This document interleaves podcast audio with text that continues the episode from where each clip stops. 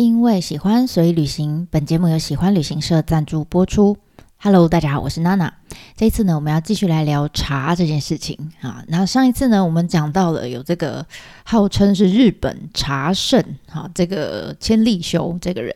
那他在整个呃战国的乱世之中呢，建立好慢慢建立起茶道这个嗯，算是一个文化这样。那其实原本他还算。呃，刚开始还只是算是一个比较偏次次文化的那种，我们讲瓦比瓦比恰就茶茶这种感觉的文化，慢慢的很成功呢，把它转化成当时最潮的哈，就喝茶就是要这样喝哈，变成主流文化。那当然啦，茶要喝啦，那个饭也是要吃啊。千利休平常除了泡茶喝茶之外哈，他还是得。呃，靠着这个买卖茶具来维生哈，那这也可以说明为什么他对茶具的鉴赏能力这么高，因为这算是他吃饭的工具哈，吃饭的能力之一啊。那我们就说了，他其实是他在他出生的这个地方叫界嘛哈，这界呢在那个时候其实算是一个呃商业非常呃商业活动非常频繁的一个城市，一个商业之都就对了。那当然，他从这边出生的嘛，哈，所以呢，他很呃，本身就是一个很有生意头脑的人。那当然，在那个时候的价值观里面，原本呢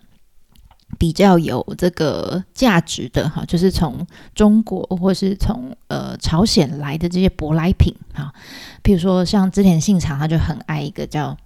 要变天目茶碗哈，当然就是从这个中国流传过来的。那这种这种舶来品其实很深得那些上流人士的喜爱哈喜好，所以呢，其实呃虽然。千利说他本身可能不是很喜欢这些很稀花的舶来品，但毕竟他还是商人嘛，哈，在商言商，为了做生意呢，他还是哈有这些鉴赏或是判别哪些茶具是，比如说它是有价值的，好，那它是真的是呃很美的，值得收藏的，然后呃是譬如说世界独一无二的等等，哈。所以这就是他每天在做的事情。那他就把一些有些可能呃原本埋没在民间的这些宝贝们哈，就只要经过他的手哈，他这样看过，他觉得嗯这个好，这个棒，这个赞赞哈，帮他按了一个赞之后呢，你就觉得哇那个茶具好像就好像就得到那个开运鉴定团的认证一样哈，就每个就哇哇哇开始身价就翻倍。那当然，千利休的利润就是来自于这里啊，买低卖高嘛，哈。那这是他呃赚得第一桶金的这个方式。那他当然不是这么简单而已哈，因为后来呢，他赚到了第二桶金，他用另外一个方式叫做自有品牌啊，自己创造了自有品牌。怎么说呢？呃，因为在茶茶慢慢呃开始流行之后哈，那千利休其实他就说啦，这个我手上的这个，譬如说他用竹子削成的这种茶匙，用来舀茶粉的这种茶匙，他说虽然这东西不是什么名贵的东西啊，但是这是我精心手工制作的哈，这每一个角度刚好就符合人体工学这样，然后呢看起来又很美，他说这才是呃他觉得啦，这才是世界上。独一无二、最美的茶匙，好，那只要他这样一讲过之后，那个茶匙就开始就竹子削成的，以后就开始身价哈翻倍翻倍这样。那所以呢，他很聪明，他知道自己有这样子的能力，好，有这样子的知名度，哈，所以下个阶段呢，他就开始用自己的知名度开发起很多，就不止茶匙喽，开始有很多自己的品牌的这些茶碗啊、茶具等等。譬如说，他那时候的就着手设计了一款黑色的茶碗，好，黑色的茶碗我们叫乐烧，那也有后来也有红色的叫赤烧，哈，那这种这种茶碗呢，它当然它是 designer 哈，它是设计师，他不会烧，还是请人家帮他烧这样子。那当然，这种黑色茶碗跟原本我们说那些舶来品就完全是不同风格的，相反的哈。因为这种黑色茶碗，它就呃不会这么上面不会有那种金工相像很华丽的色泽，然后呢，跟那种传统的呃茶碗，他们是用露炉去做的嘛，所以基本上它呃的茶碗的形呃怎么讲形状是很漂亮的啊，一个圆形这样子，然后很整齐很工整这样。但是呢，他设计的这一款黑色的茶碗不一样哈，它不用入炉了，他用手拉胚的方式哈，手塑的方式，然后最后再用刀削的方式去去做调整，所以这样子做出来的茶碗，完全整个过程就是手工制作，它不用一些机器。然后拿去烧，烧出来以后再做调整，再烧出来再做调整，就每个都长得不一样。那当然他也会看啊，这个不行，哎，这个漂亮，好，这个不行，这个漂亮。总之呢，做出来的每一个茶碗长得都不一样。那所以其实这完全没有办法去复制的，别人这个呃，就是假设别家茶公司想要学它也学不来，好，学不来。那所以呢，呃，千利休知道啊，说他做的这个茶碗，他知道他的。呃，价值所在，而且经过他按个赞哈，就整个就是感觉就很厉害这样，所以啊，他就呃开始啊推销他做的这个黑色的茶碗。那怎么推销呢？他用饥饿行销的手法，很厉害哈。因为一开始自创品牌，可能没有没有太多人知道嘛，那他怎么办？那时候呢，他就投放广告，怎么投呢？譬如说啦，假设假设哈，那个茶碗呃有点，你把它比喻成。呃，现在我们在虾皮上面不是看到很多卖衣服的商家嘛，商店哈。假设了他是，譬如说千里修是一个在虾皮上面卖连身裙的一个商人，好了，好一个卖家。好，那有一天呢，他就靠着自己的人脉，哈，想尽办法，因为原本就认识一些这些上流社会的人，哈，所以呢，他就想尽办法把自己做出来这个自己设计的这个连身裙呢，就送给蔡依林，这样。好，这样举例啦，哈，举例。结果接着呢，这某一次呢，蔡依林可能就穿着这一件哈，感觉设计很有设计感的这个连身裙，就上了访谈节目啦。然后大家就看到，哇就哇，好漂亮哦，这连身裙怎么这么美？这样啊，其实人美哈，穿什么都好看，对不对？但大家都还是想要跟她一样，想要模仿她，所以大家就开始问啦，就哎，那个这个在那一天看到什么什么节目哈，上面蔡依林穿的那一件。连身裙到底是哪里买的？什么牌子的？哈，那大家就开始辗转，就开始一传十，十传百，就开始问来问去，这样。那就后来大家就知道，哇，原来啊，听说这是这个千利休设计的。于是呢，大家就开始涌向千利休的店，哈，就问他，就到他的卖场去，就大家都私讯他说，哎，你那个裙子啊，呃，蔡依林穿的那一件，我也想要买一件，好，我要买一件一模一样的连身裙，怎样怎样的。就一开始千利休也是蛮厉害的，他就说，哦。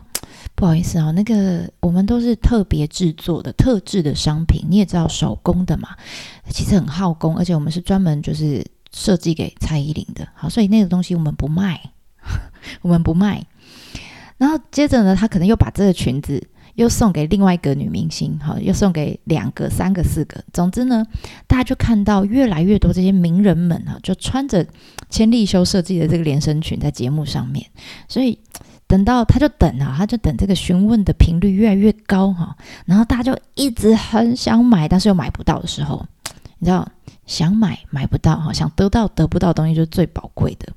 所以到这个极限的时候呢，千利休才开始啊，才开始少少的哈，它不多哈，它就是少量，毕竟手做的嘛哈，所以呢开始少量的制作，然后呢呃每次制作出来要卖的时候，它就上面就写限量。啊，要不然就写期间限定，等等等这样子哈，然后或是跟谁联名款啊，这都是限定的哈。他就打着这些口号呢，然后就用很高的价钱把它设计的这个连身裙哈就卖出了，好就卖出，然后他自然而然他的品牌就会有一种很品牌地位就很像那种，就是比如说他可以打说我们是国产三宅一生这样子。好，就品牌地位就慢慢提升了，知名度也慢慢提升。那他就这样子很成功的让原本只有这种舶来品很贵、哈很高贵的舶来品的这些品牌。呃，等于市占率很高的这个茶的市场，哈，茶具的市场，慢慢呢也开始多了一些国产的，好，日本产的这些茶碗，好，这些茶具，所以这个算是他呃蛮厉害的一个地方。那他也透过这样的这种饥饿行销的方式，哈，就获得他第二桶金，赚饱饱，好，赚饱饱。那当然呢，在他赚饱饱之后，他原本其实他就好好的喝他的茶就好了嘛，然后好好的卖他的茶具就好了。但你知道人有名嘛？有些时候身不由己哈。那那个时候就在一个很乱哄哄的年代里面，呃，他当然还是被卷进去了哈。那这些呃政商名流们哈就开始纷纷找他，哈找他干什么呢？我们先要先介绍一下当时的一个时空背景，有哪些很有名的呃武将们哈，就政治家们，当时哈，我们先简单介绍一下就好，然后之之后再来简单呃再来讲一下这几个呃当时有名的武将到底跟千利休之间有什么小故事哈，有什么关系？到底喝喝茶喝茶跟打仗跟政治之间是怎么扯上关系的哈？好，那我们先来介绍一下，通常很多呃呃这个时代剧里面都会演到的这三个人哈，非常有名。就算你对日本不熟，你也多多少少听过这几个人的名字哈。那我们叫呃这个是战国三雄，就是织田信长、丰臣秀吉跟德川家康好这三个人。那我们先介绍织田信长好了。织田信长呢，他呃，他老爸哈，原本就是在地方上就是算是小有权势的一个呃的武士这样，所以我们可以他的家境相较之下就比较好，好在这三个人里面，所以呢，我们可以用富二代公子哥来形容他，好，你可以想象他从小就是在这样环境长大，那所以他的个性上面就比较 比较暴烈一点嘛，就他他算是比较冲动的那一种，好，那当然。他也是他的特色，就是他思想很前卫。好，他其实不太信什么神啊、佛啊，什么你管你什么什么阿弥陀佛还是什么耶稣，他都不信啊。他就说唯我独尊，我就是神哈，我最屌这样。甚至呢，就算哈，连当时的天皇啊，当时的天皇其实地位很低啊，他就跑来，他想说，哎，这个织田信长感觉蛮强的哈，西归位。挖短饼这样，他就要找一个等于是当他靠山的人，他就跑来找织田信长啊，就问他说：“哎，怎么样啊？织田，你想不想当个什么官呐？好，我给你个官位这样子哈。意思言下之意就是我给你官位啊，你给我乖一点哈，你看可不可以就是呃站在我这一边哈，保护我，类似这种感觉这样。结果你知道织田信长他老兄非常帅气哈，他就回答说：去。”我才不要你这什么狗屁官位，又不能当饭吃哈。他是一个很有理想、很有抱负的青年。他说：“我的梦想哈，我这一生的梦想就是希望有一天我可以掌握实权，然后我可以统一整个日本哈。那即使哈，即使他为什么想要统一整个日本？因为他想要创造一个呃和平的国家，没有战争的国家。好，那但是在这过程当中，如果必须哈。”呃，他必须还是要先把跟他理念不合的人先打死嘛，他才能建立一个和平统一的国家。所以这过程当中必须用一些比较残酷的，比如战争啊等等这些手段。即使这样，他也在所不惜。哈，他最终目标就是想要。呃，很有很有理想啊，想要成呃成立一个和平的国家，所以其实他虽然是一个个性很直哈，呃，好像也有点自恋哈，讲话就不是很中听的人，但是其实他的理想抱负是非常大的哈，非常有为的一个年轻人。好，这是织田信长。那第二个呢是丰臣秀吉哈，其实丰臣秀吉跟德川家康都是织田原本他的属下哈。那丰臣秀吉呢，他比较特别哈，跟织田信长不一样。他是平民百姓出身的，他就不是富二代啦，哈，他只是一般老百姓。那但是他很会哈，他很会讲话，很能言善道，然后很会讨搞讨好这个老板啊、主管啊、朋友啊等等，就是很会为人着想的一个人呐，哈。那他就是靠着这样子出头的。譬如说呢，最有名的故事哈，大概就是我们常会讲到说，呃，织田信长有一天他要去打仗啊，他要出门了。然后呢，结果他就冬天呢很冷，然后他就要穿那个草鞋嘛，哈，就他草鞋一穿上去，哎呦，那你修修 哈，修修这样，结果这时候织田信长就跑出来就说：“哎呀，没有老大，我想说你要出去了啊，外面很冷啊，我就先把你，就是他就抱着那个草鞋抱在怀里这样子，然后让他就是有点温度，这样就穿了不会冷冰冰的这样子。哇，这个就是你看他就很会讨好主管，对不对？好。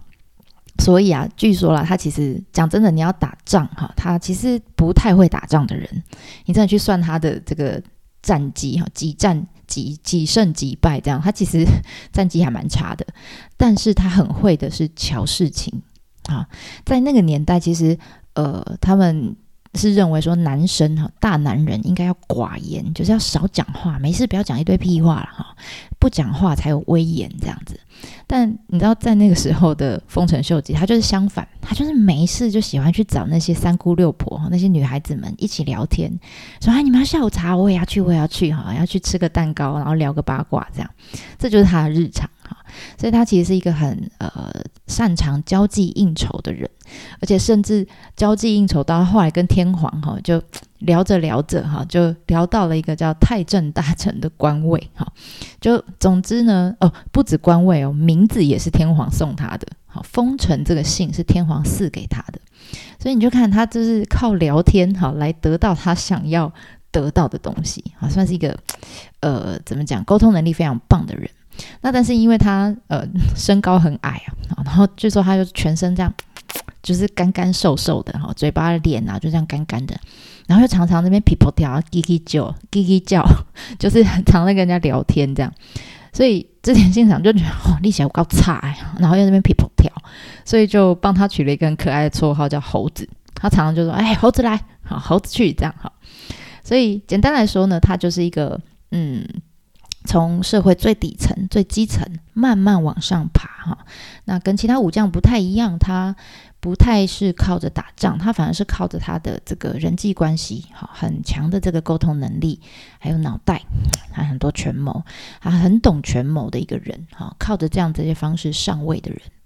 那最后一棒呢是德川家康哈，那那他也是他算是。呃，跟丰臣秀吉一样，都是织田的属下，但是他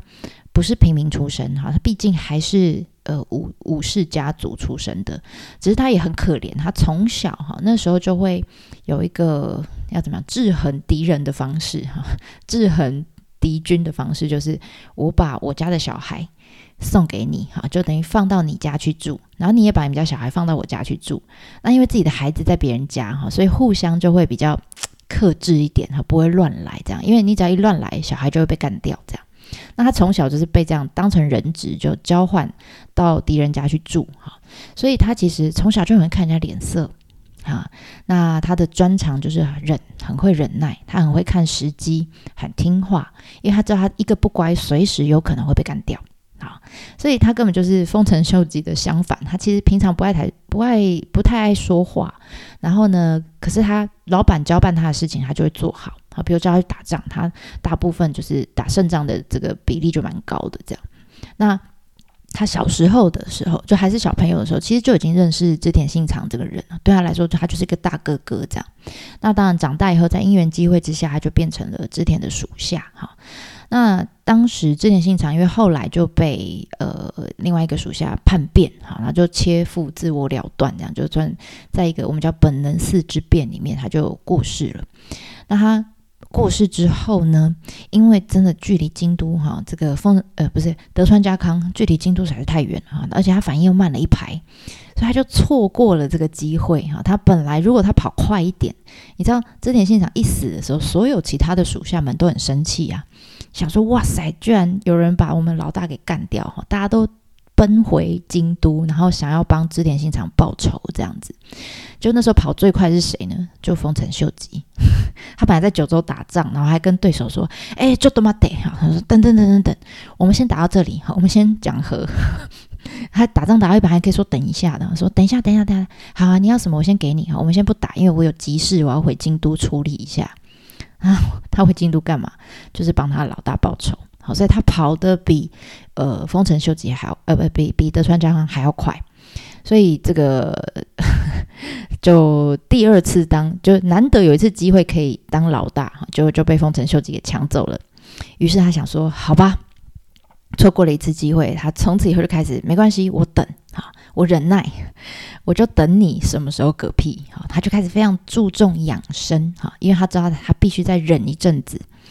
然后呢，就平时没事就去研究一下过去的文献好，看看以前的朝代是怎么死呃，怎么怎么兴起哈，怎么衰亡的这样念念念历史，然后开始思考说，将来我如果等到我呃拿下江山的时候，我要怎么治理国家？他就是好好的一边念书一边等。等什么？等丰臣秀吉个屁啊！所以简单来说呢，这个德川家康他就是一个表面看起来很乖哈，但是其实心里很多盘算，很聪明的一个人。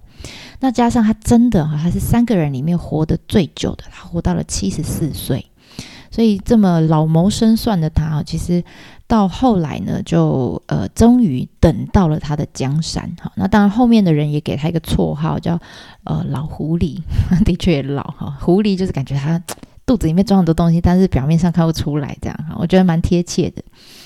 好，所以当时呢，这个战国三雄呢，大致上就你你可以呃，我们大概介绍完之后，你大概对他们有一个概念哈，你就知道哦，这三个人的背景是什么。那呃，通常啦，我们都会用一个杜鹃的故事来总结他们三个人的个性哈。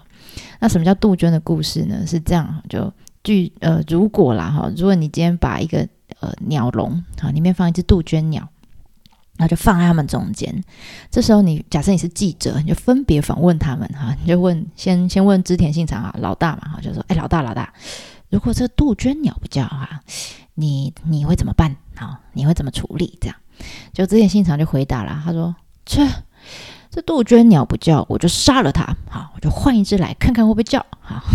他就直接把它干掉就对了。”那这时候，记者又转过来问丰臣秀吉，他就说：“来来来，呃，丰臣老大，哎，如果今天如果杜鹃不叫的话，你怎么办？哈，你怎么处理？”丰臣秀吉很可爱，他就说：“ 哦，我啊，我会想办法跟他沟通。你说怎么跟鸟沟通？哈，呃，譬如说，他说我会用。”呃，用尽各种方式，比如说用树枝戳戳它啦，或者是泼它水啦，哈，或者是用手逗逗它啦，等等。总之呢，我就是想办法让它叫就对了。好，这是丰臣秀吉的方法。那最后呢，你就在访问旁边的这个德川家康，就看他在旁边在利亚比比亚球，然后说：“哎。”那这个德川德川家康坐在旁边呢，哈，他就问德川家康说：“那你怎么办呢？如果杜鹃不叫的话？”这时候德川家康就微笑不语，哈，然后就看着这个记者说：“嗯，不急啦，我就在这边等他叫吧。”啊，然后笑一个，这样，这个就是德川家康的个性。好，所以你从上面这个故事，你就可以看出来，哈，就是他非常精准，哈，很短的一个故事，但非常精准的。讲出三个人不同的个性。那因为我知道这个故事嘛，然后我之前在呃 Toyota 它有一系列的广告里面，有点有点时间了，好像七八年前了，但我很有印象。他那那一系列广告，我觉得都拍的不错。他就请那个那个谁啊，木村拓哉来演织田信长这样哈。然后总之他就找了现代的人去演当时的三个人，然后以这个。呃，杜鹃鸟故事当做背景哈，然后去改编成现代版的剧情，我觉得还蛮有趣的哈。如果有兴趣的人，我会把那个影片大概只有三十秒吧，因为它是广告哈，你可以把那个影片点开来看。我觉得当你知道杜鹃鸟的故事以后，再去看那个广告，你会觉得诶蛮有趣的，好，很可爱。好，OK，那这是当时的这个呃最大的三位，最大的三位角头呃角头老大这样子。那呃透过这样子的介绍，大家应该对他们稍微比较有亲切感，不会这么可怕哈。好，那我们回到喝茶这件事情来。那当时呢，还在很努力哈，想要建立他的和平国度的这个织田信长，他还在很努力的打天下哈。那当然，他也会去研究哦，过去这些政权是怎么灭亡的。那他就看到了镰仓幕府哈，就是他们上一个政权，他就看到镰仓幕府当时为什么会呃这个。死掉哈，应该说为什么会消失？为什么会倒台？其实呢，是因为当时啊，呃，其实，在那个时代，就在镰仓幕府的时代，在那个时候，如果你打仗的话，你要你叫你下面的属下，你下面的小喽啰去战场战场上打仗，那他们就会帮你去呃厮杀，帮你去打敌人好。那真的打胜仗之后回来之后呢，按理说那个时候的老板就会赏。土地给他们当做薪水，哈，可以想象，因为那个时候毕竟还是以农耕为主，哈，就是呃，这是他们主要的薪水，哈，这 有土地就有饭吃这样子，所以对他们来说，哦，老板赏给我们土地，就像是呃给我们钱的感觉，哈，发薪水的感觉。那但是呢，在镰仓的末期的时候，那个时候中国人的呃那时候是元朝，元朝的人呢就打来日本了，他们叫元寇，哈。那元寇来的时候一样啊，那老板想：哎呀，不行啊，这个外国人打来了，哈，赶快一样也是派出他旗下这些小喽啰们，哈，将军就叫这些小喽啰们，呃，要出兵攻打这个元寇。那当然啦，最后这些元寇的军队其实是被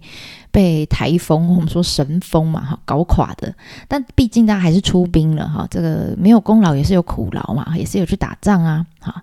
就没想到呢，这个后来元寇离开了哈，这些兵也回到自己的总公司去了哈。那这有老板就说哈，他们讲说，哎，要领薪水啦哈。结果没想到老板就讲，他说，哎呀，这一次攻打的是外国人啊，所以，哎，你们打赢了，我也没有新的土地，就是没有攻攻城略地嘛，我没有新的东西进来，所以我没有新的土地分给你们了。所以，sorry，这次没有薪水哦。好，这样。那你想也知道，下面这些小喽啰们就就开始躁动了，说：“哎呀，开什么玩笑？我们花这么多力气，离开家里这么久，哈，为你卖命，为你打仗，啊，你当我们是来当义工的，哈。所以这些呃底层的这些不满的声音，就慢慢开始哈，呃，动摇了整个政权，所以导致后来整个镰仓幕府的灭亡。那之前信长看到这件事情之后，他想说：“哎呀。”现在的状况哈，觉得当时战国时代状况有一点点像哦，好，有一点点像。他就在想啊，他现在是老大嘛，他在想他要怎么做才能让他下面这些小喽啰们哈，在就算哈在没有土地，因为他土地总有发光的一天嘛，对不对？在没有土地可拿的情况下呢，又可以很甘心哈，心甘情愿的为他打仗哈，为他做事而不造反。这时候他就叮啊，脑袋里面出现一个灯泡，就哎呀。对了，就是现在流行的茶。好，他想到什么？他说：“茶啊这个这么流行哈，然后茶具这么值钱，那我干脆用茶具来取代我没有的土地，这不就得了吗？”好，就想完之后，心里想说：“哎呀，我怎么这么聪明？”哈，那织田信长就很得意，自己在那边笑哈。你就想，他就是一个很自恋的人。总之呢，他就是把脑筋呢动到了喝茶这件事情上面。那具体来说呢，到底哈他怎么去执行这一件事情？哈，那我们就下一次，因为时间的关系，我们下一次再来跟大家继续做分享。那我们这次就先讲到这里喽，ではまたね。